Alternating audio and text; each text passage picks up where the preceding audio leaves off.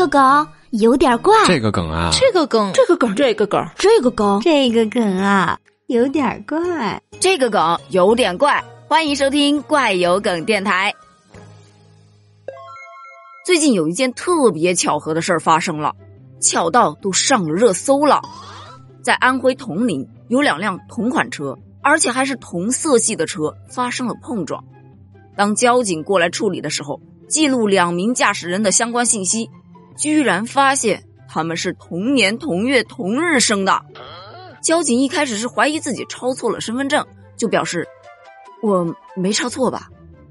啊，我真的没抄错吧？我不是抄错了吧？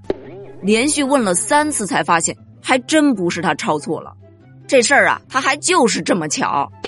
网友就惊呼啊：“哇哦，真是巧合妈妈给巧合开门，巧到家了！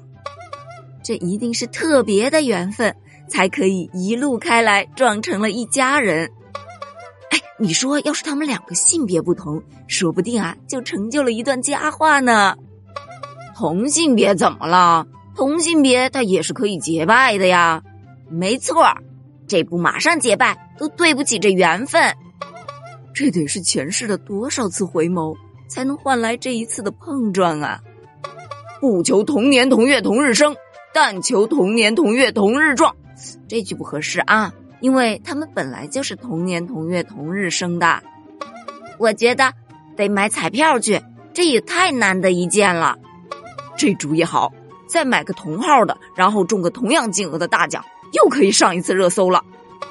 这缘呐，妙不可言呐！我觉得现在电视剧都不敢这么演吧？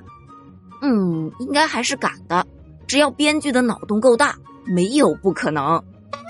我觉得这俩不在一起很难收场的。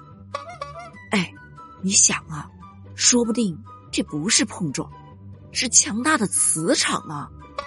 哎哎哎，你提醒我了，会不会是遇见了平行世界的自己呀？你们都已经开始走科幻路线了。不过我觉得跟地名还是有关系的，因为他们都是安徽铜陵人，对吧？果然是。